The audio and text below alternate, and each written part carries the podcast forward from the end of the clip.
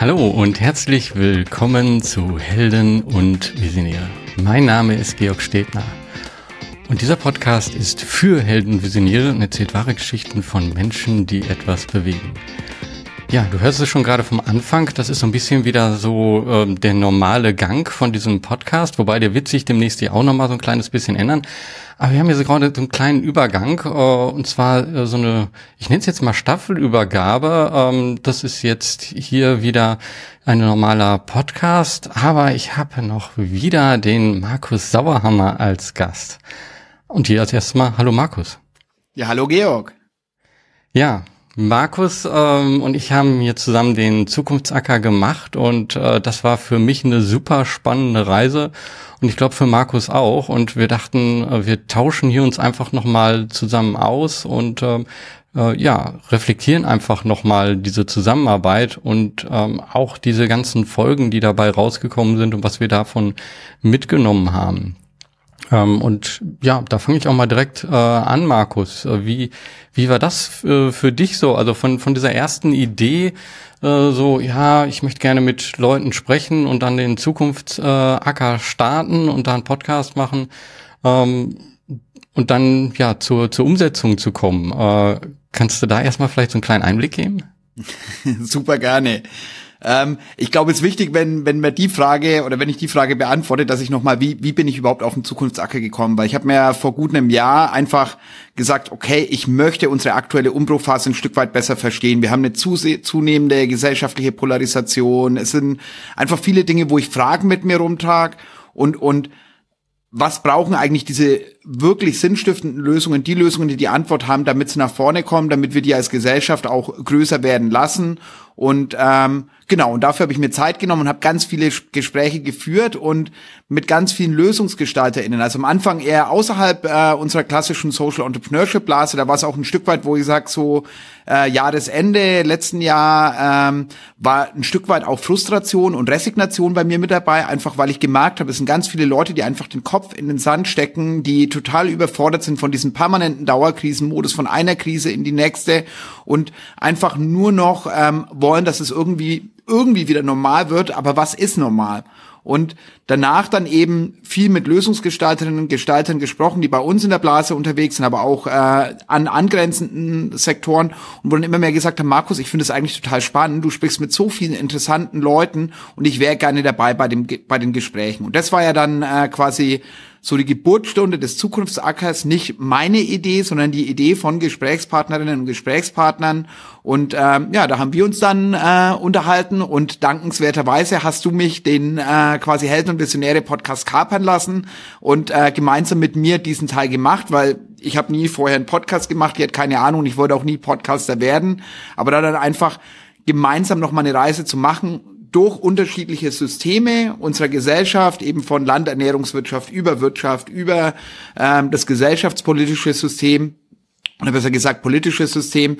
Und äh, ja, es äh, war eine interessante Lernreise dieses ganze Jahr, vor allem der Zukunftsacker eben nochmal, wo wir das dann schön strukturiert haben, weil das für mich als jemand, der sich von tausend Sachen gerne ablenken lässt und versucht, die nochmal mit einzubinden und da nochmal hinzuhören, ähm, dann eben eine gute Struktur war, um das Ganze auch auf den Boden zu setzen und für mich auch mehr Klarheit zu bekommen. Und ich hoffe dann auch für die Zuhörerinnen und Zuhörer vom äh, Zukunftsacker Podcast. Für mich war das auch so super spannend im Endeffekt, weil ähm, natürlich, man, man ist irgendwann so eingefahren in so einem Podcast und hat da so ein bisschen äh, gewisses Vorangehen und ähm, wie du da mit der Frage auf mich zukamst, äh, ganz offen waren das eher so, so auf der einen Seite yeah, auf der anderen Seite so hm und äh, so ein Hin und Her. Ähm, für mich äh, innerlich aber ich merkte einfach äh, so, ja, da ist irgendwo auch eine, eine Chance und dem was ganz Neues mal auszuprobieren. Und äh, dafür an dieser Stelle auch nochmal großes Dankeschön im Endeffekt für diesen äh, Schubs. Und äh, ja, ich kann auch nur sagen, diese Zusammenarbeit war einfach super. Ähm, ich fand auch spannend im Endeffekt, dass dass wir halt da auch, äh, oder für mich war das spannend vor allen Dingen, dass wir was Neues ausprobiert haben, weil wir das ja nicht nur Audio gemacht haben, so wie wir es am Anfang gedacht haben, sondern ähm, das Ganze ist ja durch ein Crowdfunding entstanden. Da kannst du vielleicht gleich nochmal ein bisschen was dazu sagen. Aber dadurch, dass das Crowdfunding ja so gut gelaufen ist, äh, habe ich dann gesagt, okay, dann lass uns da doch auch einfach mal noch mal eine Schippe drauflegen und wir machen das Ganze als Video und können dann so kleine Schnipsel äh, auch in Social Media verteilen. Da übrigens als äh, Gedanke, wir haben noch so ein paar Schnipsel, wir werden die vielleicht auch noch mal so äh, zeitlich so ein bisschen verteilen. Ähm, aber das war dann für, für mich selber auch noch mal so eine unheimlich spannende Reise. Und äh, vielleicht, ja, was war dein Gedanke da bezüglich äh, Crowdfunding? Ähm, Kannst du da noch mal etwas äh, sagen? Weil äh, du bist ja ein unheimlicher äh, Befürworter von Crowdfunding und äh, das, was ich da mitgenommen habe von dir, das fand ich unheimlich gut am Anfang, dass du einfach gesagt hast so, ja, das ist eigentlich der beste Test, den ich erstmal habe, ob das wirklich Leute haben wollen oder ob das nur so dahingesagt ist. Äh, und ähm, daher, wir wussten am Anfang überhaupt nicht, ob das so ist. Und es war ein, super Test. Aber ja, wie, wie war deine Gedanken da? Und äh, vielleicht kannst du da auch nochmal so in die Vorzeit äh, vor dem eigentlichen Podcast im Endeffekt so kurz einen Einblick geben im Endeffekt begleitet mich Crowdfunding mein ganzes Leben. Also bei uns im Dorf äh, gibt es eine Maschinen- und Traktorengemeinschaft, haben sich sieben Landwirte zusammengeschlossen, haben das Geld zusammengeworfen, um dann äh, quasi gemeinsam drei Traktoren zu haben und nicht jeder von den sieben Landwirten seinen eigenen Traktor. Und damit haben wir über Crowdfunding in einer kleinen Gruppe äh, das möglich gemacht, gemeinsam unsere Produktions äh, ja, Güter äh, zu erwerben und damit eben ein stärkeres Miteinander zu haben, aber auch einen wirtschaftlichen Vorteil über das Miteinander. Und dieses Miteinander hat mich mein ganzes Leben begleitet. Also das war dann auch während der Gründung haben wir quasi so eine Art Offline-Crowdfunding gemacht. Also wir haben den Freizeitpark im Hanfeld während dem Studium gegründet, alles auf legale Art und Weise. Muss man heute noch mal dazu sagen, weil jetzt äh, werden ja auch andere Hanf-Business-Modelle ganz spannend ähm, haben da die ganzen Partnerunternehmen, Nutzhanfunternehmen, die Dämmstoffe hergestellt haben, Textilien, Lebensmittel, ähm, verschiedenste andere Produkte aus Hanf mit eingebunden und die haben möglich gemacht, dass wir das damals während dem Studium gründen konnten und dann wirklich einen Ort zum Anfassen, zum Erleben geschafft haben für Bildung, für nachhaltige Entwicklung, für nachwachsende Rohstoffe. Also ähm, auch da wieder gemeinsam mit der Crowd. Und das hat mich dann danach eben während der Gründungszeit als Gründungsberater begleitet und wo ich dachte, das ist ja verrückt. Als Gründungsberater lernst du, wie du neue Ideen finanzierst, aber man spricht immer nur von Investoren und von Banken und den Gründerdarlehen und das, was der Staat an Unterstützung gibt. Aber Crowdfunding ist eben nicht so unterstützt worden. Und Crowdfunding ist genau das, was langfristigen Erfolg eines jeden Unternehmens ausmacht, nämlich die Kunden. Die Menschen, die langfristig dafür sorgen, hast du Resonanz, erzeugst du was, wo, wo sie einen Bedarf haben oder nicht. Und das war das, was ich damals in der Gründungsberatung kennengelernt habe, wo ich damals versucht habe, mit voranzubringen, ähm, auch den ersten Crowdfunding-Verband mitgegründet habe und dann zu Start Next gegangen bin und bei äh, Start Next eben an einer Verbindung dieser klassischen Finanzierungsinstrumente und Crowdfunding gearbeitet habe.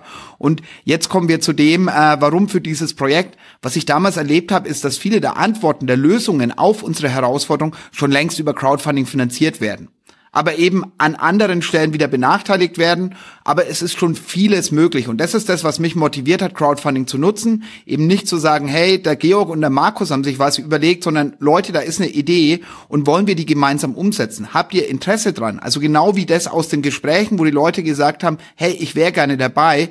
Ist es wirklich so oder haben die das nur gesagt? Und ja, das äh, war dann am Schluss auch ein Auftrag, äh, das ein Stück weit nicht nur umzusetzen, sondern eben auch ein Stück größer zu machen, nachdem einfach eine super Unterstützung da war von den Menschen, die ähm, bei diesen Gesprächen dabei sein wollten. Und deswegen, ja, konnten wir das gemeinsam machen. Also da nochmal dickes Danke an alle, die das Crowdfunding unterstützt haben, die dabei waren, die in der Vorbereitung geholfen haben. Ähm, denn solche Sachen sind, oder eine Crowdfunding-Kampagne generell ist nur gemeinsam möglich und nur dann können wir gemeinsam Ideen umsetzen.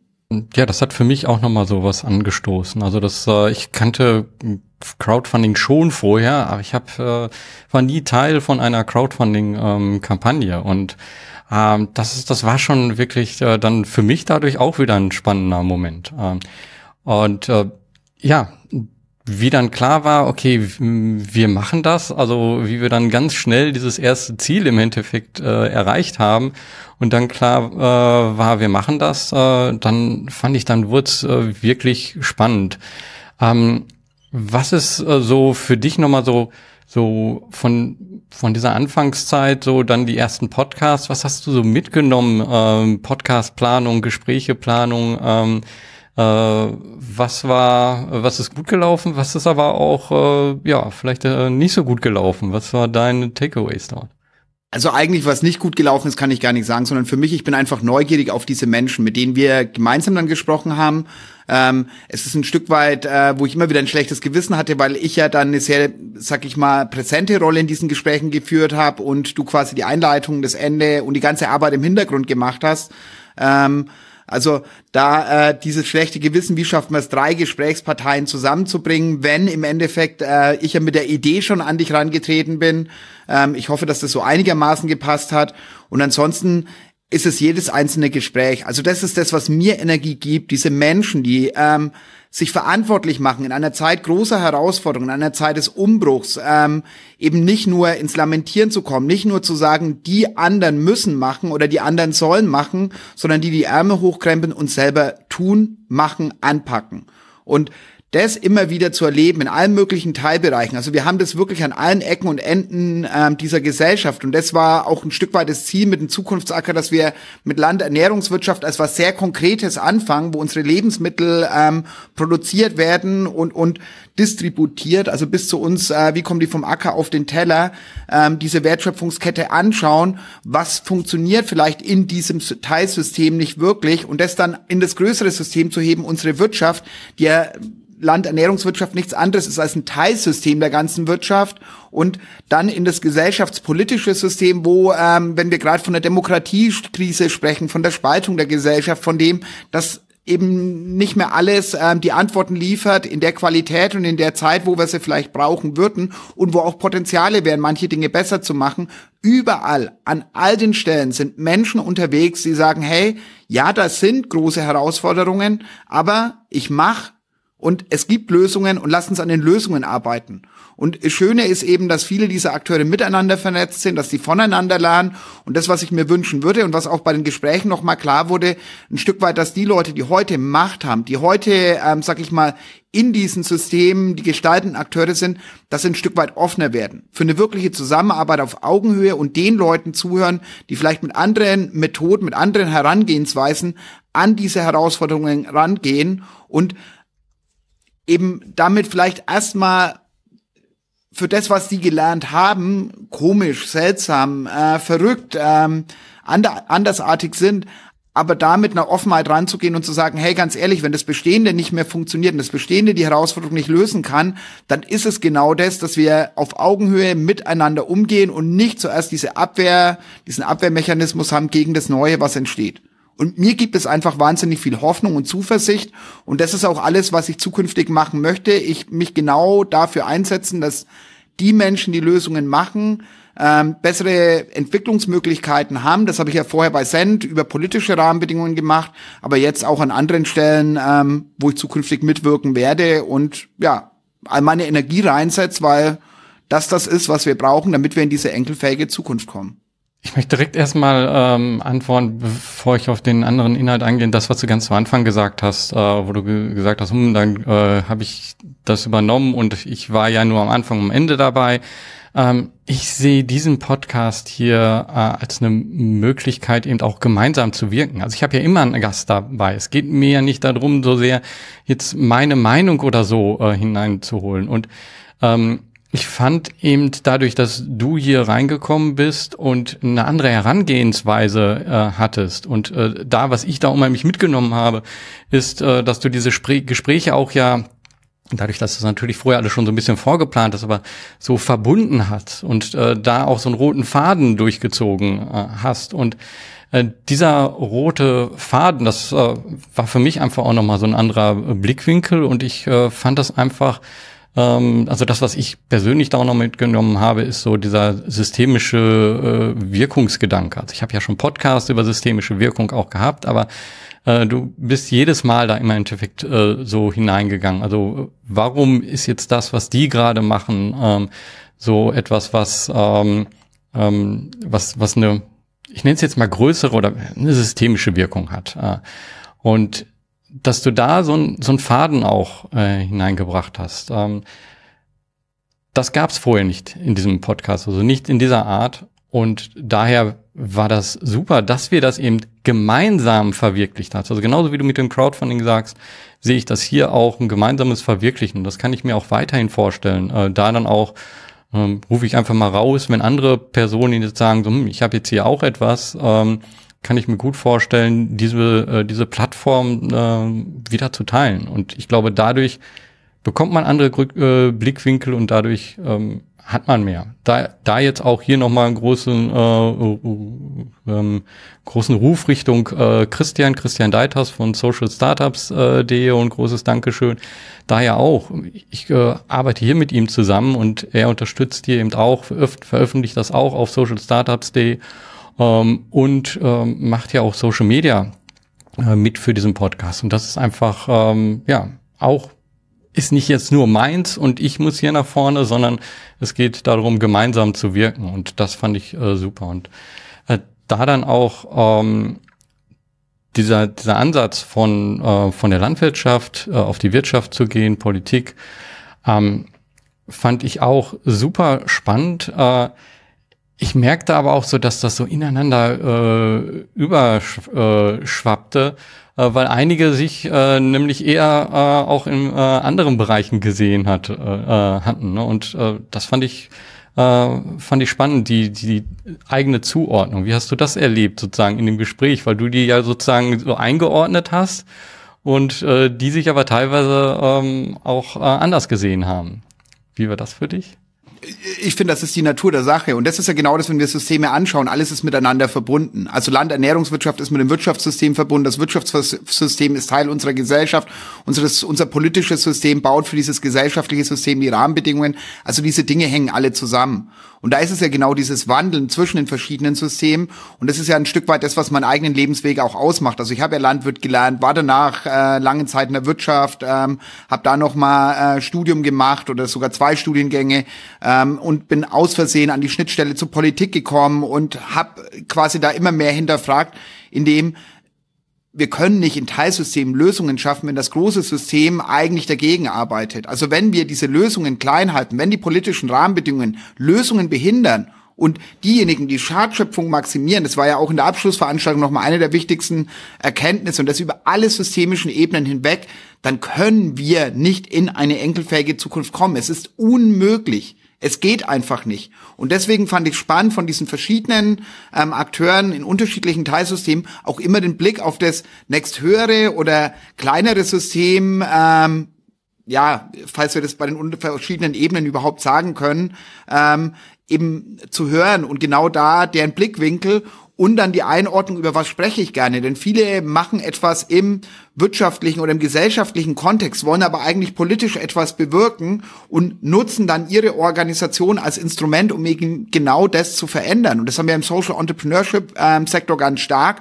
Und da ist es halt auch, wenn ich jetzt anschaue, ich war früher im klassischen Entrepreneurship Sektor, das ist auch das, äh, wo ich dann über die eigene Gründung reingekommen bin und wo du sagst, hey, was ist alles möglich und machbar und was können wir verändern? Und innerhalb des Systems bekommen wir auch ganz viel Geld dafür. Das ist das, was wir als klassisches Venture Capital bekommen und da Dinge voranbringen. Und dann immer mehr in den Social Entrepreneurship Sektor, die irgendwo dazwischen hängen und versuchen, gesellschaftliche Herausforderungen mit unternehmerischen Instrumenten, das heißt nicht immer mit einem Geschäftsmodell, aber ein Wirkungsmodell, das mit einem stabilen Finanzierungsmodell hinterlegt sein muss, dass diese Dinge funktionieren. Und Jetzt dann ähm, die nächste Stufe System Entrepreneurship. Also wie schaffen wir es dann, Dinge, die funktionieren, die vielleicht im Kleinen funktionieren, systemisch zu implementieren? Wie können wir die Erfahrungen von diesen ganzen Social Entrepreneurs, von diesen Leuten, die Dinge anders machen, von diesen zivilgesellschaftlichen Organisationen, den sozialen InnovatorInnen ähm, in etablierten Organisationen, wie können wir deren Wissen nutzen, um dann die großen Herausforderungen ganzheitlicher zu lösen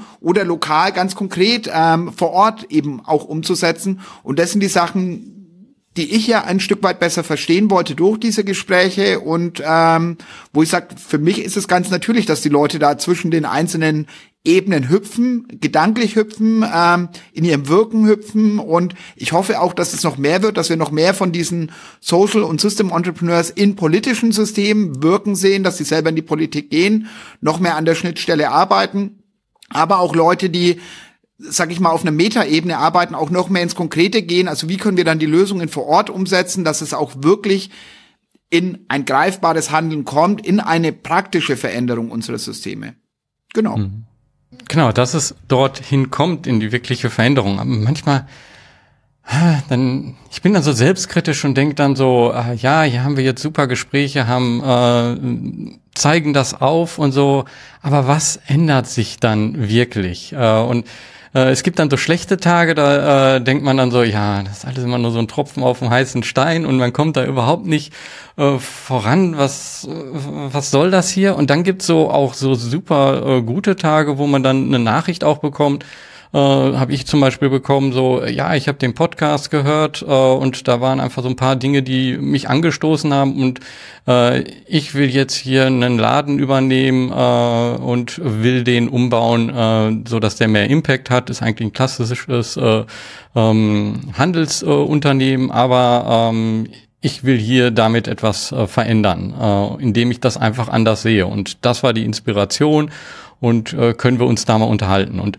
da denke ich dann so, okay, das sind dann ja doch Personen, die das dann hören und die damit inspiriert werden und dann eben, ja, dann doch den Wandel auch anstoßen. Aber das merkt man meist nicht. Das bekommt man selten äh, mit und äh, wie gehst du mit diesem ähm, Hin und Her, das du wahrscheinlich jetzt auch hast? Also für dich ist der Zukunftsacker irgendwo abgeschlossen, äh, aber du fragst dich, okay, ja, was nimmst du davon mit und äh, wie gehst du emotional damit äh, um? Weil wir haben jetzt nicht die Welt geändert, sag ich mal. Äh, oder, oder haben wir sie doch? Weiß man nicht. ich glaube wieder, was für einen Anspruch hat man? Also da ist es, glaube ich, das Wichtigste oder ist spannendste mein, mein Hintergrund als Landwirt. Wir ernten, was wir säen und das ist ja auch das, was ich beim Zukunftsacker immer vorne angehalten habe. Das ist egal, ob wir Landernährungswirtschaft nehmen, ob wir Gründungspolitik nehmen oder dann ähm, eben gesellschaftspolitische Ideen, äh, die vorankommen. Und die brauchen einfach ihre Zeit, um reif zu werden, um zu wachsen, um sich zu entwickeln. Und da ist es halt, bereiten wir ein gutes Saatbett, geben wir die richtige Unterstützung, den Dünger, die Rahmenbedingungen. Also das, was, was ich bei Pflanzen eben auch auf andere Art und Weise tue. Und ähm, genauso ist es bei diesen Ideen. wenn wir uns große gesellschaftliche Veränderungen anschauen, dann war das immer so, dass es Jahrzehnte, teilweise Jahrhunderte waren, bis die sich entwickelt haben. Die Frage ist, haben wir die Ausdauer, ohne dass wir jetzt konkret gleich sofort was anfassen können, was sehen, um das voranzubringen? Und für mich ist allein die Gründung von Send, wenn, wenn man sich anschaut, jetzt wurde ja eine Strategie beschlossen. Natürlich sagen wir als Sektor alle, da hätten noch viel mehr konkrete Dinge reingemusst. Es hätte viel größer werden müssen. Es hätte ähm, ganz anderen Bums gebraucht. Ausrufezeichen. Und auf der anderen Seite, wenn ich mir die erste Debatte anschaue, die irgendwann, äh, ich glaube 2018, nee, nee, nee, nee, ja, irgendwann äh, auf jeden Fall bei der letzten Regierung ähm, noch war im Bundestag und jetzt die Debatte zur Strategie, dann ist so ein riesengroßer Unterschied, was das Bewusstsein ähm, der Parlamentarierinnen und der Parlamentarier, der Bundestagsabgeordneten, damit der Menschen, die den Rahmen in unserem Land gestalten, stattgefunden hat. Die verstanden haben, was soziale Innovationen sind, vielleicht noch nicht in der ganzen Tiefe wie jeder ähm, aus unserem Sektor mit, das sind ja die Expertinnen und Experten, das sind die praktischen Umsetzerinnen und Umsetzer, aber sie haben sich viel mehr damit auseinandergesetzt. Sie haben Maßnahmen auf den Weg gebracht und dann nochmal, wenn wir uns das große Ganze anschauen, dann dauern diese Veränderungen. Und da ist ein Saatbett bereitet, da haben sich Dinge entwickelt. Und für mich ist es immer, wo ich sage, ähm, wie schaffen wir es da wieder ein Stück weit mehr eine Langfristorientierung zu bekommen? Eben nicht immer nur kurzfristig auf Krisen zu reagieren, sondern zu sagen, hey, wo sind denn eigentlich die ursächlichen Probleme? Und wie schaffen wir es an diesen ursächlichen, an diesen Auslösern dieser großen Krisen anzupacken und, und die so weit zu verändern und vor allem, wie schaffen wir es, mehr Menschen zu empowern, selbst mitzugestalten, weil das ist was ganz, ganz Wichtiges und für mich eine der größten Erkenntnisse meines eigenen Lebenswegs, aber auch von dem, wie ich viele Menschen kennengelernt habe. Wir bleiben oft in unseren gesellschaftlichen Mustern hängen, in unseren gesellschaftlichen Teilbereichen, egal ob wir uns das Bildungssystem anschauen, ob wir, wenn wir uns ähm, Vermögen anschauen und damit unternehmerische ähm, Gestaltungsmöglichkeiten anschauen, dann ist es so, dass viele nie wirkliche Teilhabe haben. Also wie schaffen wir es, mehr Menschen aktiv teilhaben zu lassen, mehr Menschen Gestalterinnen und Gestalter unserer gemeinsamen Zukunft werden zu lassen und eben nicht nur die Herkunft, nicht nur das, was jemanden mitbringt aufgrund des Elternhauses, aufgrund der ähm, Sozialisation im Elternhaus, sondern ähm, ja, da wieder eine echte Chancengesellschaft aufkommen zu lassen. Und da haben wir noch viel vor uns.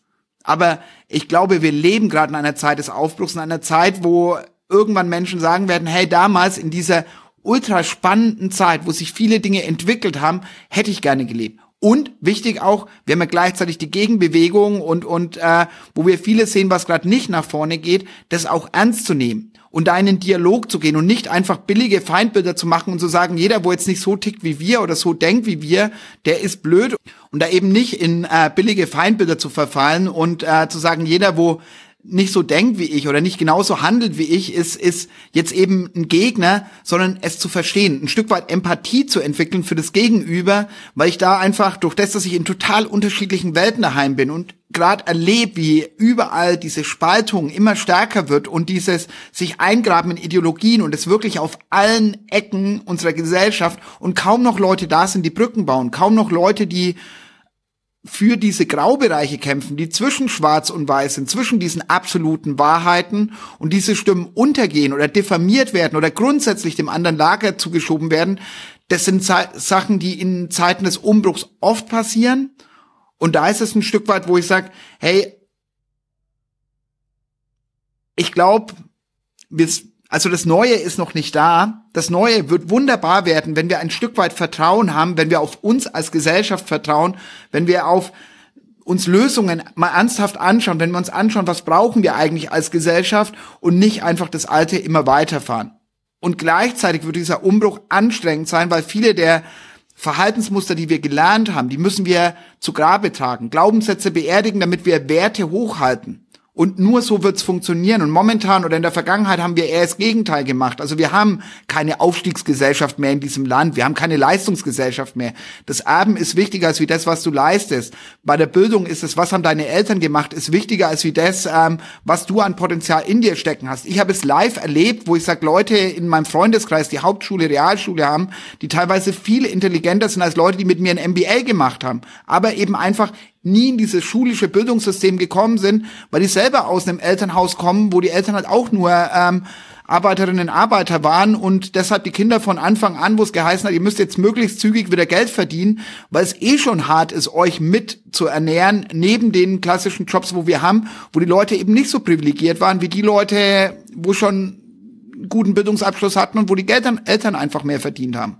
Und dann, wenn wir jetzt noch Erben und Besitz anschauen und wie krass sich das verändert hat in der kurzen Zeit, in der ich lebe, wie stark wir umverteilt haben von unten nach oben. Und das kann mir niemand erzählen, dass die Leute, die vorher schon viel Vermögen hatten, so viel intelligenter einfach sind ähm, und so viel mehr arbeiten als wie die ärmere Hälfte der Gesellschaft.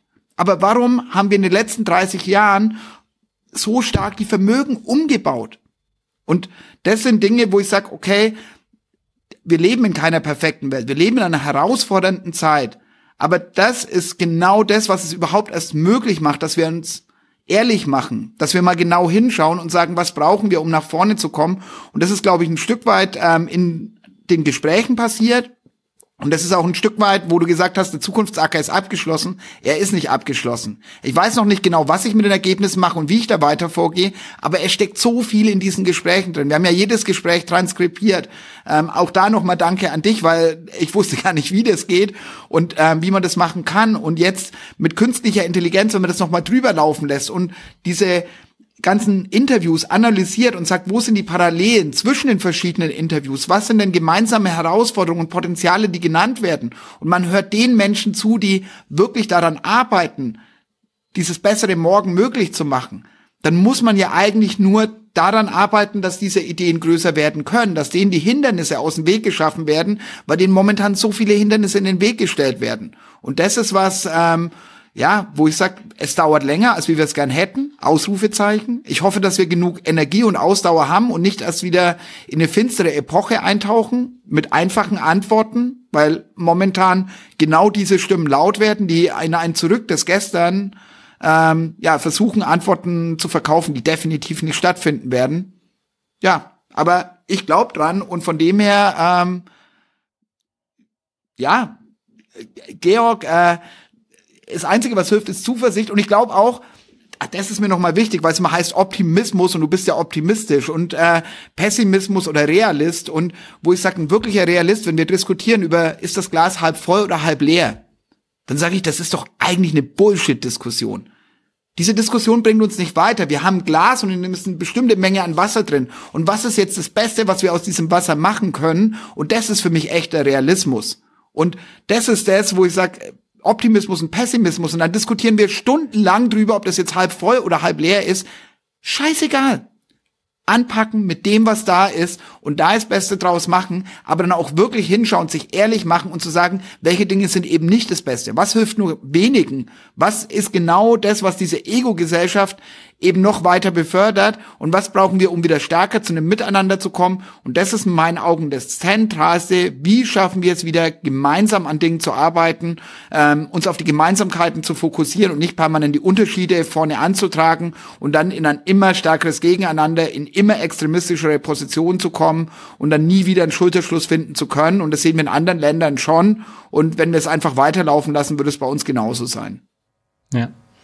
Danke für dieses Plädoyer. Ähm, ich hätte es nicht besser sagen können. Ähm, was, was ich davon äh, halt mitnehme und was auch immer wieder in diesem Podcast äh, drin ist, äh, ich werde oft gefragt, so ja, was sind denn die Fragen, die du dann hier stellst in diesem Podcast? Und dann sage ich immer, nein, ich habe keine festen Fragen, äh, weil sich das eben auch entwickelt. Und genau dieser Punkt, also keine äh, keine festen Fragen, damit auch keine einfachen Antworten, sondern empathisch auf die Person zugehen, zuhören, äh, verstehen und dann eben auch von deren Standpunkt das, das sichtbar machen und äh, da ein Verständnis aufbauen äh, und dann in die Diskussion äh, dazu kommen. Und das ist so ein wichtiger Punkt, der mir bei diesem Podcast hier auch wichtig ist. Also ähm, ich nenne es jetzt mal mehr auf die persönliche innere Ebene auch zu kommen äh, und nicht äh, so oberflächlich, ja, dann habe ich dieses und jenes und das gemacht und äh, äh, fertig und Erfolg oder so.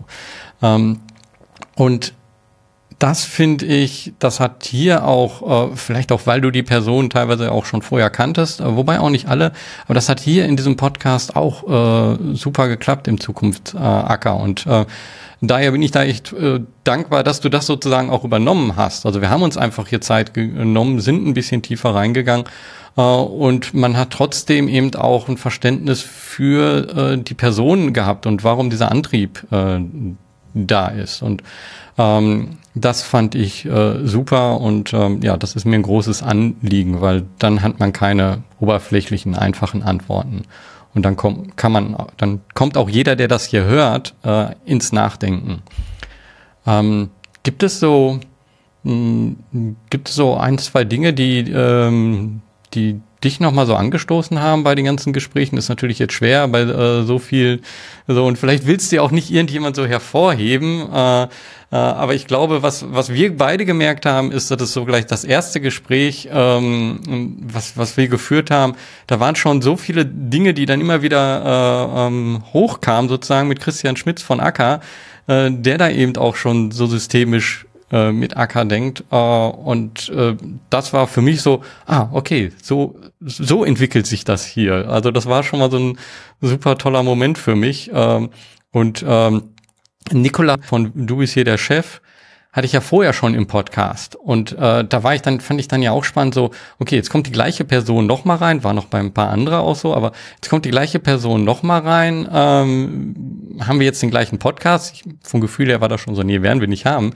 Aber sozusagen, wie anders dann auch noch mal das gesehen wird und wie wie schön er da auch eben einen Einblick gegeben hat, ähm, ja, wie das System im Endeffekt dagegen wirkt, was sie machen und äh, äh, wie das ja so ein so ein so ein Aufeinanderwirken ist, aber dann auch ähm, zu merken, so, okay, eigentlich wollen wir doch sehr ähnliche Dinge. Ne? Und das fand ich unheimlich spannend, wie er das an Beispielen gezeigt hat. Also das war jetzt erstmal so von mir, was ich so äh, mitgenommen habe. waren noch einige andere, aber ich habe jetzt gerade hier so äh, so zur Seite so für mich jetzt einfach noch mal auf die Sachen drauf geguckt. Weiß nicht, magst du irgendetwas noch mal so?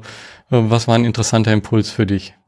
also ich würde es gar nicht an den Einzelinterviews festmachen, sondern ähm, das, warum dass ich's, also jedes der Einzelinterviews hat eine hohe Qualität und das ist ja, die kann man alle nochmal nachhören. Und äh, da ist es, glaube ich, wirklich dieses Eintauchen in diese unterschiedlichen Teilsysteme und vor allem das Austauchen in Systeme, in denen man normalerweise nicht unterwegs ist, ist, glaube ich, das, was, was ich gerne noch mal ans Herz legen möchte. Nicht, äh, weil ich hier kluge Fragen stelle oder du einen geilen Podcast macht, was äh, natürlich beides stimmt, aber in erster Linie, weil wir tolle Leute hatten, die ähm, quasi genau daran in der Praxis arbeiten. Also diese systemischen, strukturellen Veränderungen voranzubringen. Und ich glaube, manchen ist gar nicht bewusst, dass sie System Entrepreneurs sind, ähm, aber genau das ist das, was ihr Wirken ausmacht.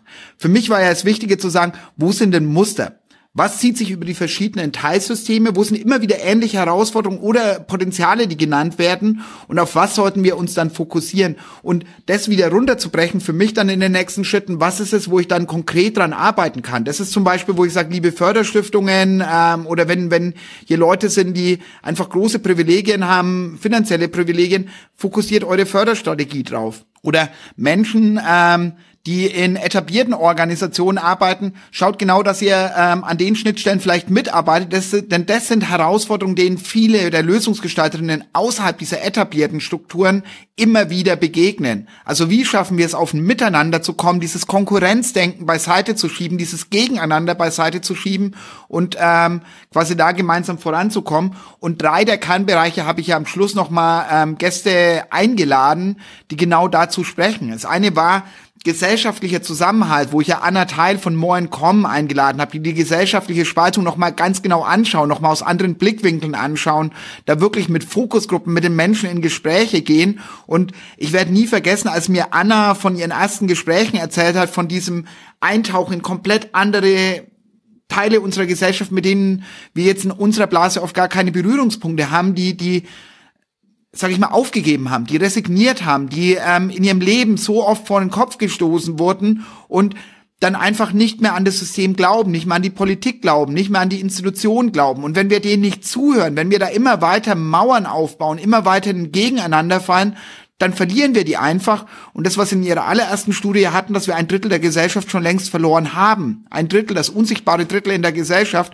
Und jetzt wieder Schnittstelle Politik und wo ich Lobbyarbeit gemacht habe. Das sind die Leute, die keine Stimme bei der Politik haben. Das sind die Leute, die nicht einbezogen werden, wenn neue Gesetze entwickelt werden. Oder kaum. Oder nur ganz schwer. Und dann genau deshalb, weil sie auch nicht mehr wählen gehen oder weil sie die vermeintlich falschen Parteien wählen, auch nicht mehr in den Dialog eingebunden werden.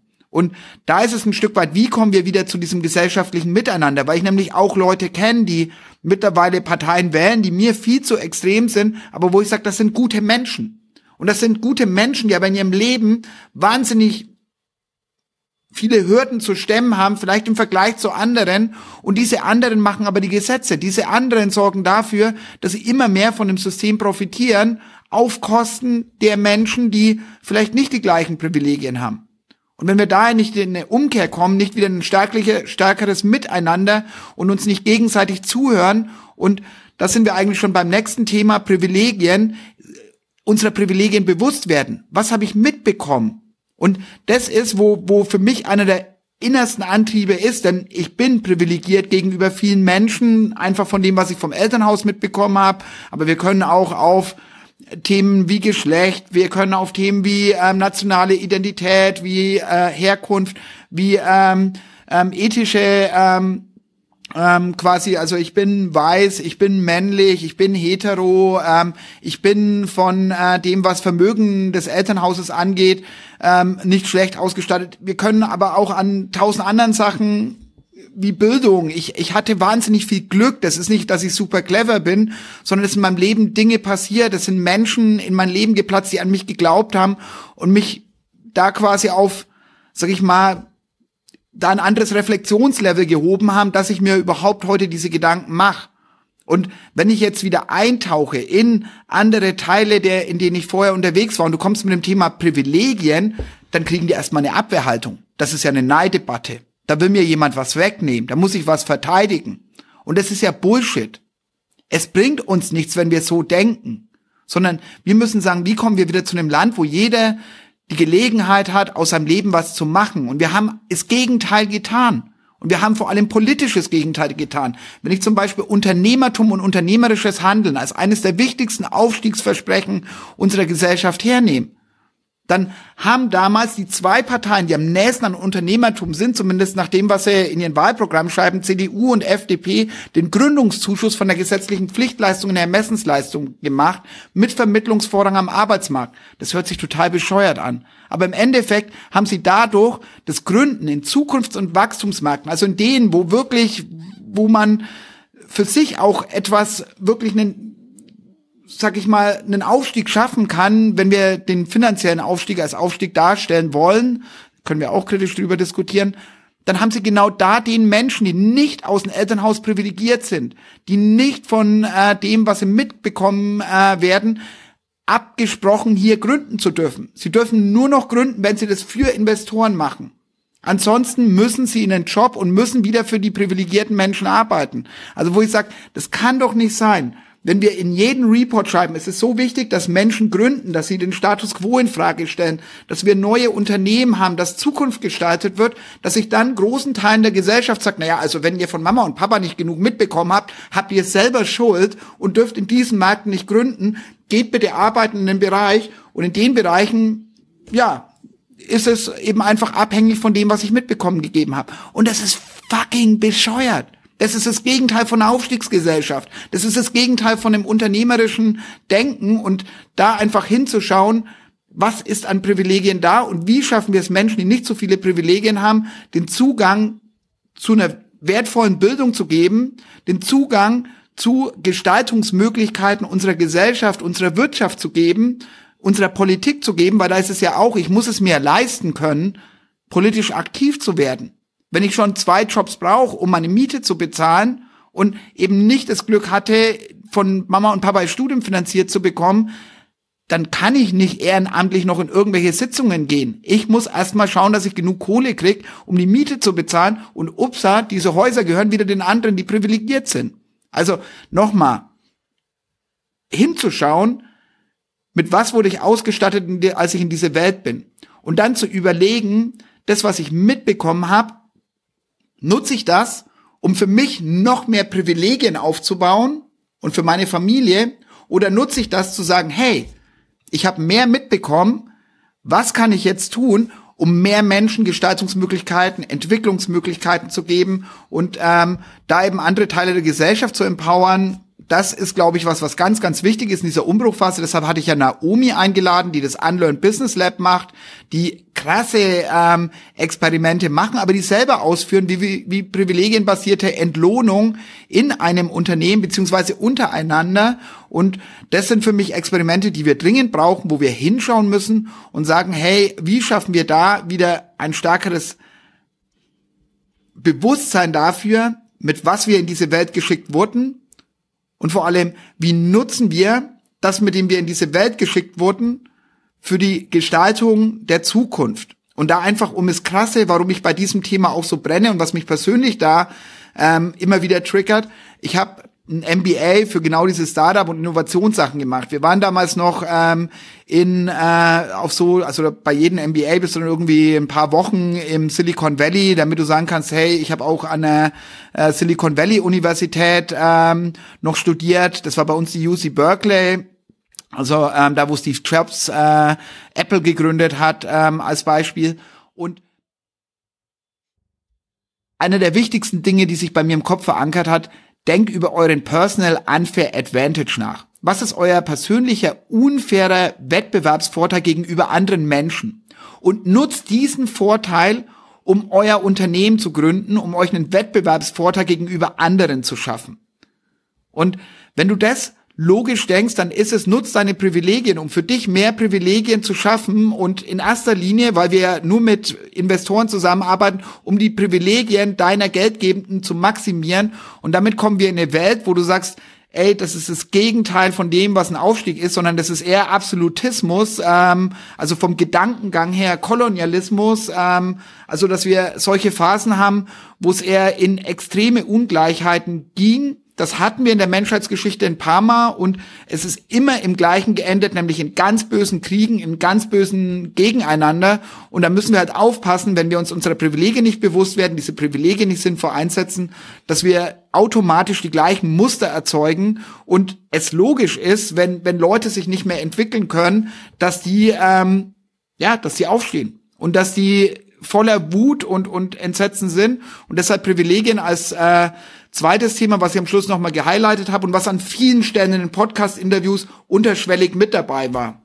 Also wenn man sich die ganzen ähm, Teile nochmal anhört und der dritte Teil, und da finde ich spannend, weil du das erste Interview mit Christoph Schmitz, Christoph hat schon gesagt, wir brauchen klare Zukunftsbilder. Und das hat sich immer wieder durchgezogen. Oder auch bei der Frage, wo du davor gesagt hast, auf was hinarbeiten, was wir noch nicht greifen können. Und ist das überhaupt sinnvoll investierte Zeit? Macht es überhaupt Sinn? Und da ist es, glaube ich, dass wir uns klar machen müssen, dass was momentan an vielen Stellen vorschwebt, ist das zurück ins Gestern, weil das Gestern kennen wir ja schon. Und dieser Aufbruch ins Unbekannte, was wir noch nicht kennen, wo Unsicherheit dabei ist, das ist eigentlich das, was wir brauchen. Und dieses Neue klar zu formulieren, das ist das, wie wir es in der Vergangenheit gemacht haben, dass irgendwelche klugen Köpfe kommen und uns Bilder vorsetzen.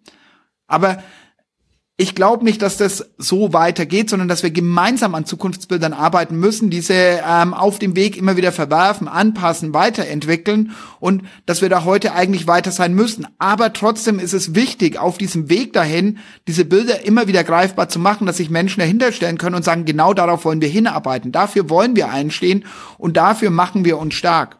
Und das ähm, ist, glaube ich, eine riesengroße Herausforderung. Und da war äh, Ali Aslan Bimasi äh, mit dabei, der wissenschaftlich an dem ganzen Thema arbeitet. Wie können wir Zukünfte wirklich greifbar machen? Wie können wir aus der Vergangenheit, und Wissenschaft schaut sich ja eigentlich immer das Gestern an, analysiert es und äh, ordnet es dann ein. Aber wie können wir aus dem Gestern dann nochmal das Morgen besser verstehen?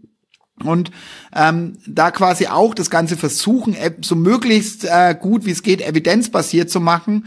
Und das ist, glaube ich, so wichtig, weil als Menschen können wir aus der Vergangenheit so viel lernen.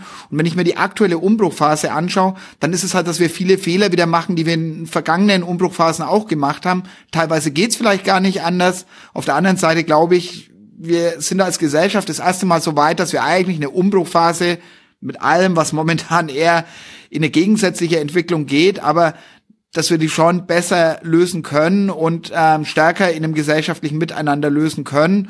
Und dafür brauchen wir aber klare Zielbilder, an denen wir uns reiben können, die wir gemeinsam weiterentwickeln und ähm, ja, die in, gewiss, in gewisser Weise auch ein Kompass sind ähm, in dieser wilden Zeit. Und das wäre jetzt Baustein Nummer drei. Und das waren ja die Sachen, wo ich im Gespräch nochmal priorisiert habe. Ich habe für mich noch eine ganz lange Liste, wo ich sage, was passiert denn immer wieder? Was sind denn die Potenziale und Herausforderungen? Ich habe es auch als eine Folie ähm, hier nochmal Lösungen und äh, ähm, quasi Herausforderungen nochmal fokussiert. Das ist das, was bei der künstlichen Intelligenzanalyse passiert ist, wenn man nochmal sagt, man schaut sich alle Interviews an, was wird immer wieder genannt, ähm, was ist über alle Teilbereiche das, was, was immer wieder genannt wird, wo, wo sich Häufigkeiten bilden und ähm, das ein Stück weit auch als das, wo ich mich zukünftig drauf fokussieren möchte. Also da auch nochmal Tipp gerne äh, die Folge anhören. Ähm, diese Abschlussevent ist hier auch äh, in dem Podcast als Folge, da gerne nochmal reinhören.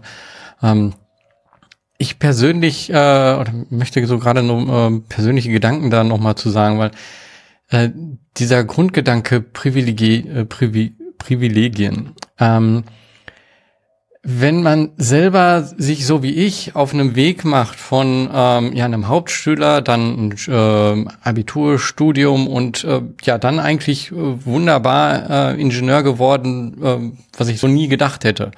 So auf diesem Weg im Endeffekt hätte ich nie gedacht sozusagen, dass ich Privilegien habe, weil man immer sozusagen, wenn man in so einem Änderungsweg ist, das ja sich unheimlich schwer anfühlt. Und da ist immer unheimlich viel Widerstand im Endeffekt. Man, man glaubt selber vielleicht an etwas, aber äh, man spürt halt unheimlich viel Widerstand. Und umso größer der Widerstand ist, umso mehr denkt man so, ja, nee, da, äh, Privilegien, äh, Privilegien, man, dieses Wort, bedeutet natürlich, dass es mir ja gut geht, dass es einfach ist und so. Äh, aber für mich ist es gerade nicht einfach. Für mich ist es schwer.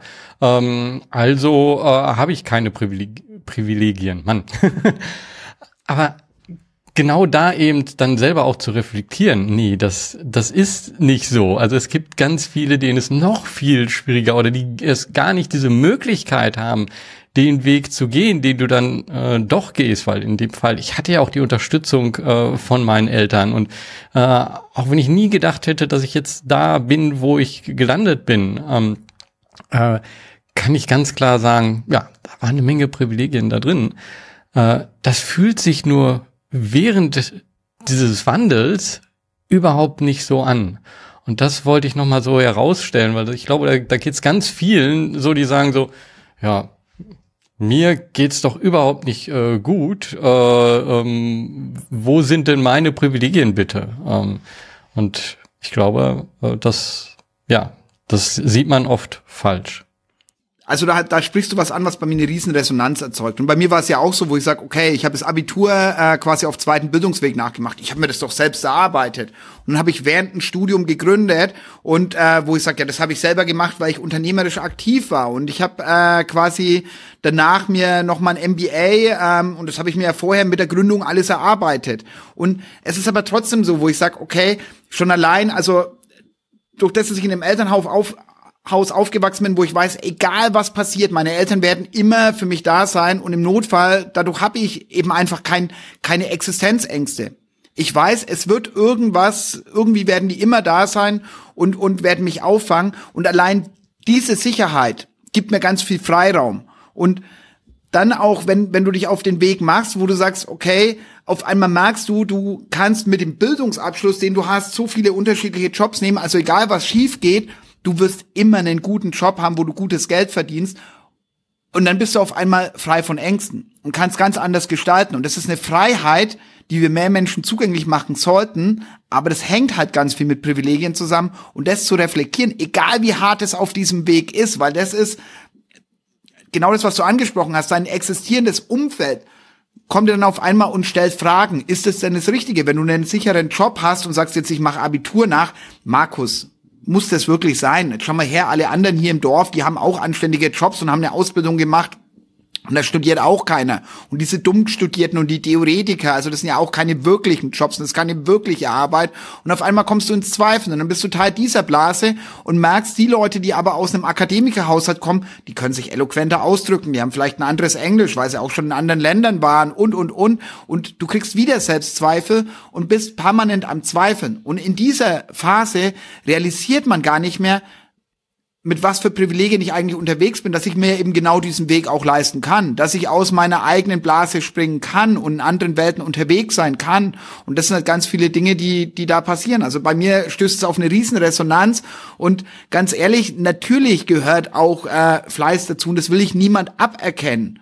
Aber dann trotzdem zu sagen, hey, ganz ehrlich, wenn ich jetzt hier mittelständisches Familien bekommen, äh, Familienunternehmen bekommen habe, kaum eine Erbschaftssteuer bezahlt habe, hier ähm, ein Riesending. Und jetzt, ähm, wenn, wenn, wenn wir uns anschauen, ach, wie heißen sie wieder, wo die Heizungen äh, ähm, Wärmepumpen machen und jetzt verkauft haben. Fissmann, äh, wenn du dir von denen die Unternehmensvideos anschaust, wo sie diese Werte der Familienunternehmen hochhalten und wo du sagst, hm, mit dem Verkauf ist genau das Gegenteil von dem, was ihr gemacht habt. Natürlich, damals, als ihr die Videos aufgenommen habt, habt ihr nicht dran gedacht. Die sind immer noch im Netz. Ich weiß nicht, ob die im Netz bleiben, aber eigentlich ist es das Gegenteil von dem, was passiert. Und ihr habt hier steuerfrei was bekommen, wo ihr jetzt fucking viel Kohle bekommt über den Exit, über den Verkauf ist das wirklich so gewährleistet? Und da können wir lang drüber diskutieren und es sind keine einfachen Sachen, aber wir müssen drüber sprechen. Und wenn wir es nicht tun, dann werden wir Privilegien weiter verstärken, das was wir in den letzten Genera in der letzten Generation extrem gemacht haben und eben nicht dafür sorgen, dass wir wieder zu einer Aufstiegsgesellschaft kommen, die wir übrigens in der Nachkriegszeit hatten. Und genau das, was wir eigentlich hochhalten, was die ganzen Konservativen sagen, diese Aufstiegsgesellschaft ähm, ja eben quasi wieder zu beleben, das sind eigentlich konservative Werte. Und trotzdem zappeln sie und wehren sich dagegen und bewahren den Status quo, der eher, sag ich mal, in, in kaiserzeitliche äh, Phasen zurückgeht und nicht dahin, was unsere Werte in der sozialen Marktwirtschaft, unser demokratisches System, unser, ja, unsere Gesellschaft eigentlich ausmacht, das, was das Grundgesetz ausmacht. Vermögen mhm. soll auch zum Gleich, also der Allgemeinheit dienen und eben nicht nur zum persönlichen Wohlsein. So zum Abschluss, ähm, äh, ja, würde ich nochmal gerne so in die Zukunft schauen. Ähm, und für mich ist da äh, so ein Punkt, also damit habe ich auch mich resoniert, ähm, deswegen will ich das nochmal reinbringen, ist so, äh, du hast es Zukunftsbilder genannt, äh, manchmal nennt man es auch Visionen ähm, oder ja, vielleicht auch Träume einfach, die man, wenn man dann selber äh, das sieht, dann sagt man ja so, ja, ist das vielleicht ein Traum oder so. Ähm, ich finde, mit diesem Podcast möchte ich inspirieren und möchte damit auch ähm, andere Wege zeigen, andere Zukunftsbilder und möchte dort eben auch äh, andere mögliche Zukunfte aufzeigen, ähm, wie sich Dinge entwickeln können. Ähm, und ich selber habe da aber auch immer so eine Ambivalenz dazwischen. Also auf der einen Seite finde ich das super, wenn ich andere mit ihren Zukunftsbildern sehe. Selber frage ich mich dann aber auch so, ah, ist das einfach nur äh, ein, ein Träumen? Ne? Ähm, für, für dich jetzt so ähm, aus diesem Podcast herausgehen, also äh, ich wollte damit gar kein Framing jetzt für dich machen, äh, das war jetzt einfach nur meine Gedanken, vielleicht nochmal das zum Abschluss. Ähm, für dich jetzt so aus dem ähm, Podcast herausgehen, du hast jetzt diese Gespräche, da sollen Dinge weitergehen. Ähm, wo soll sich das für dich äh, hinentwickeln und was sind äh, deine nächsten Pläne auch? Also ich glaube, bei den Zukunftsbildern können wir ganz klar an greifen. Ähm, für mich war es nämlich, also wir haben ja schon über das Thema Bildungsaufstieg, also ich komme aus einem kleinen Dorf, Landwirt gelernt, ähm, Hauptschule und dann während dem Studium selber gegründet, in die Startup-Welt eingetaucht, ein Stück weit in der Welt, in der Utopien Realität werden. Zumindest habe ich das damals so empfunden. Das heißt, ich habe gesehen, wie aus Ideen ganz konkrete Veränderung wird und danach in der Gründungsberatung weiter daran gearbeitet, während dem MBA mehr in die Welt eingetaucht und immer mehr verstanden, das, was wir heute an Ideen haben, an Dingen, die im Kleinen funktionieren, das wird in wenigen Jahren groß sein und ganz vieles verändern. Zumindest kann es das. Und da ähm, ist es, wo ich sage, ganz ehrlich, das sind nicht irgendwelche Dinge, die wir uns herbeiholen oder die wir träumen oder sonst irgendwie, sondern das sind reale Veränderungen, die passieren und die heute, und wir haben jetzt viel im technologischen Bereich möglich gemacht in den nächsten Jahren, wir haben aber nicht mehr darauf geschaut, wie können wir den technologischen Fortschritt wirklich zu dem gesellschaftlichen Fortschritt machen.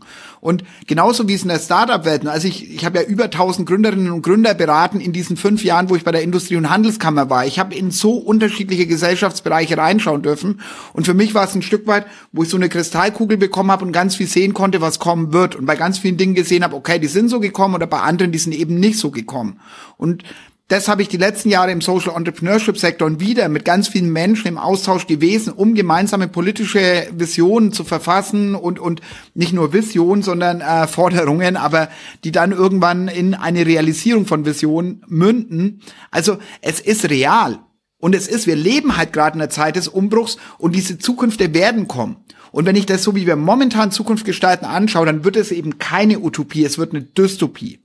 Aber die Antworten für die Utopie haben wir alle längst. Die sind längst da. Aber dafür müssen wir uns ehrlich machen und wir müssen die Entwicklungsmöglichkeiten geben. Und jetzt äh, zu meinem ganz persönlichen, ich werde genau an den Dingen arbeiten. Ich werde genau daran zukünftig mitwirken. Ich hätte gerne auch heute schon, genauso wie ich es bei der Abschlussveranstaltung äh, gemacht habe, gesagt, was es konkret ist. Ich habe ein paar Sachen auf dem Tisch liegen, aber ich habe eine ganz, ganz spezielle, also ein paar Sachen, wo ich sage, das sind die Dinge, die habe ich mir im Laufe immer wieder zusammengeschrieben. Daran würde ich gern mitarbeiten. Oder es sind Dinge, die ich ähm, selber mit auf den Weg bringen möchte.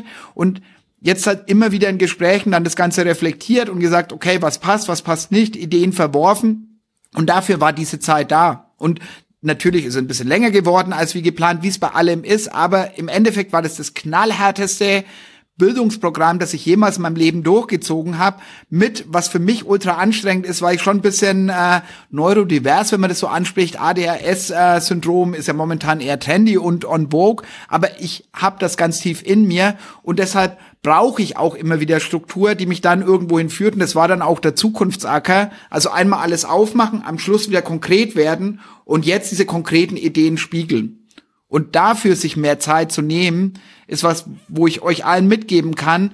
Nehmt euch Zeit zu überlegen, woran arbeitet ihr? Ist es Teil der Lösung oder verschlimmert es eigentlich Probleme? Und es nicht nur in eurem ehrenamtlichen Engagement anders zu machen, weil wenn ich ganz viel Planet und Welt und Gesellschaft zerstöre auf der einen Seite und dann am Schluss ein paar Stunden ehrenamtlich versucht es wieder gut zu machen oder mit ein paar Euro an Spenden, das klappt nicht. Und das ist was, dafür habe ich mir die Zeit genommen und dafür nehme ich mir auch noch, sag ich mal, die nächsten Wochen, um mit den Leuten, wo ich jetzt im Gespräch bin, das zu konkretisieren, das, was ich versprechen kann. Ich werde an den Rahmenbedingungen mitarbeiten, die unser Miteinander ausmachen. Ich werde an einem stärkeren Miteinander arbeiten. Also wie schaffen wir es wieder, in gemeinsames Handeln zu kommen. Und ich werde daran arbeiten, dass Menschen, die momentan nicht so viel mitgestalten können, wieder mehr mitgestalten mehr mitentscheiden können.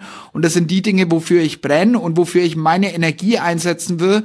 Und das eben nicht nur ein bisschen, sondern da, wo es am wirksamsten ist, zumindest nach meinem Verständnis, das kann ich vorher nicht wissen und nicht, wir haben nicht überall Wirkungsanalysen und ganz genaue Zahlen, aber ein Stück weit dieses Bauchgefühl mit den Talenten, die ich habe, mit den Erfahrungen, wo ich gemacht habe, mit dem Netzwerk, wo ich habe, mit den äh, Dingen, die ich gut kann und wo ich dann dafür brenne, ein Stück weit daran mitzuarbeiten. Das wird bei jedem anderen Menschen ein anderer Teil sein, ein anderer Bereich sein. Aber ich glaube, ich hoffe, ähm, dass der Zukunftsacker mir da ein Stück geholfen hat. Ich hoffe, dass er eben nicht nur mir geholfen hat. Also du hast ja schon ein paar Sachen gesagt, wo du ähm, aus diesem Prozess mitgenommen hast. Ich hoffe, dass es einigen von den Leuten, die zugehört haben, ähnlich geht, dass sie auch etwas mitnehmen können für ihren eigenen Lebensweg oder aber einfach inspiriert werden, selber in Gespräche einzusteigen. Über Zukünfte zu diskutieren, über Lösungen zu diskutieren, über ein stärkeres Miteinander zu diskutieren und das eben nicht nur in irgendwelchen vagen Blasen, sondern an ganz, ganz konkreten Lösungen und einzelnen Bausteinen und vor allem an das Machen vor Ort. Ähm, das ist nämlich nicht nur in diesem Berlin und nicht nur in dieser bundespolitischen Ebene, sondern das meiste passiert ganz konkret vor Ort in meinem eigenen ja, Viertel, in meinem eigenen Dorf, in meiner eigenen Stadt, in meiner eigenen Region und da Teil der Veränderung zu werden, weil das ist auch noch eine der wichtigsten Sachen in dieser Zeit des Umbruchs. Wir brauchen Menschen, die sich verantwortlich machen verantwortlich eben nicht nur für sich selbst und die eigene Familie. Ja, das ist wichtig und ja, das ist der Kahn. Aber wenn ich, und das sind wir wieder beim Thema Privilegien, wenn ich mir das drüber hinaus leisten kann, mich für mehr verantwortlich zu machen, dann sollte ich es tun. Und wenn wir über Privilegien reden, dann nicht nur immer vergleichen mit den anderen im Land, sondern wenn wir es global anschauen, dann leben wir in einem der privilegiertesten Länder, wo wir auch am meisten, ja, oder sehr viele dieser Privilegien auch aufgrund ähm, der Bevorteilung gegenüber anderen Regionen innerhalb unserer Wertschöpfungsketten. Also wir sind auch global vernetzte Wirtschaft, sind wir eine der treibenden Kräfte und ein Stück weit zu sagen, wie können wir das, äh, was wir da an Privilegien haben, in dieser Welt zum Wohle eines gemeinsamen Miteinanders nutzen, weil all diese großen Herausforderungen, die vor uns liegen, werden wir nicht national lösen, sondern werden wir nur über ein starkes Miteinander, über globale äh, oder nationale Grenzen hinweg ähm, lösen können. Und auch da glaube ich an die lokalen Lösungsräume, eine stärkere Vernetzung von Städten, ein stärkeres Miteinander ähm, der kleinsten Netzwerke und einer besseren Verzahnung dieser, weil die eben am nächsten an den Bedürfnissen sind von jedem Einzelnen, von den Menschen vor Ort. Und ja, ich glaube, ich mache hier einen Punkt, weil wir könnten noch ewig weiterreden, Georg, aber daran werde ich mitarbeiten. Es tut mir leid, dass ich es noch nicht konkreter sagen kann. Ich werde es sehr, sehr bald tun und ich werde es dann auch über die verschiedenen Kanäle nochmal kommunizieren und auch meine Gedankengänge dazu nochmal besser in Worte fassen. Ja, du hast ja ähm, einen Punkt gesagt, ich glaube, viele fragen sich dann aber auch immer wieder so, ja, wie fange ich da denn an? Wo fange ich denn da an? Und dann hast du hier gesagt, dieser Podcast oder diese Reise auch für dich war ein äh, Bildungsprogramm. Und äh, das war für mich auch ein Bildungsprogramm. Und für mich ist dieser Podcast auch immer wieder diese Gespräche sind immer wieder äh, ja auch ein Bildungsprogramm, weil ich dadurch lerne andere Ansichten, andere Möglichkeiten. Und ich sehe eben auch, wo man konkret eben auch mitwirken kann, wo man konkret ähm, aktiv werden kann. Und genau das möchte ich hier im Endeffekt nochmal dir als Zuhörer auch äh, direkt sagen. Hör dir die anderen Folgen an und guck einfach, was resoniert mit dir? Wo sagst du, ähm, ah, das ist ein wichtiges Thema? Äh, und ja, dann, dann werde genau da aktiv. Ähm, oder wenn du eben äh, siehst, dass in deiner Umgebung irgendetwas nicht so äh, ist, wie, wie es sich für dich gut anfühlt, ähm, ja, hol dir genau hier auch äh, Inspiration von anderen, die ähm, etwas angefangen haben. Und da sind immer wieder Muster drin, so wie du das auch gesagt hast, Markus, ähm, wie man bestimmte Dinge angehen kann. Und ähm, ich hoffe, das ist ein Beitrag als Bildungsprogramm, äh, so hätte ich den Podcast jetzt nicht äh, bezeichnet, aber äh, also als Möglichkeit der Inspiration, so sehe ich das hier, ähm, ja, daran teilzuhaben, an diesen Veränderungen. Ähm, zum Abschluss, hast du noch irgendetwas, was du gerne ähm, den Zuhörer mitgeben möchtest? Nur kommt ins Machen, kommt ins Tun. Äh, lasst euch nicht demotivieren von allem, was gerade an dunklen Dingen um euch herum passiert, sondern es gibt eine Zukunft, die gerade am Entstehen ist, die darauf wartet, dass ihr mitgestaltet. Also let's do it. Und äh, ja, ich äh, freue mich drauf. Und auch nach dem Zukunftsacker liebe ich weiter Gespräche. Also meldet euch gerne, wenn ihr euch zu einem Thema austauschen wollt. Ich freue mich drauf, weil ich weiß, ich habe keine absoluten Wahrheiten, bei weitem nicht. Ähm, aber ich liebe es genau, über die Sachen zu diskutieren, Dinge aus unterschiedlichen Blickwinkeln anzuschauen. Und von dem her, ich freue mich auf den Austausch und ich bin gespannt, wie es bei Helden und Visionäre weitergeht, Georg. Also von dem her, ähm, ja, ich freue mich, dir wieder das Zepter zu übergeben, weil für mich ist auch die Energie ein Stück weit, Podcasts mitzumachen, ähm, wo ich sage, okay, das war eine spannende Erfahrung, aber ich gebe das lieber wieder in die Hände zurück, die das mit mehr Leidenschaft machen, mit mehr Expertise machen. Und von dem her freue ich mich auf alles, was noch kommt und was wir bei Helden und Visionäre noch hören. Ja, danke dafür. Äh, ich freue mich auch jedes Mal darauf, äh, weil meine Gäste, ähm, ja, sind mir ja oft auch nicht so bekannt und ich erforsche das ja dann auch gemeinsam mit denen. Äh, von daher, ähm, ja, ich freue mich auch auf die nächsten Folgen und du als Zuhörer kannst dich darauf auch freuen. Ähm, dann würde ich sagen, danke für dieses Gespräch. Danke hierfür nochmal für diesen Einblick. ich habe hier noch eine Menge von mitgenommen und ähm, war eine super Zusammenarbeit äh, und freue mich auch, wenn weitere Personen auf mich zukommen und sagen so, ja, hm, ich habe da auch eine Idee. Lasst uns sprechen, lasst uns gemeinsam rausfinden, wie wir andere inspirieren, äh, neue Blickwinkel geben können und vielleicht ein Bildungsprogramm aufbauen können. Dankeschön.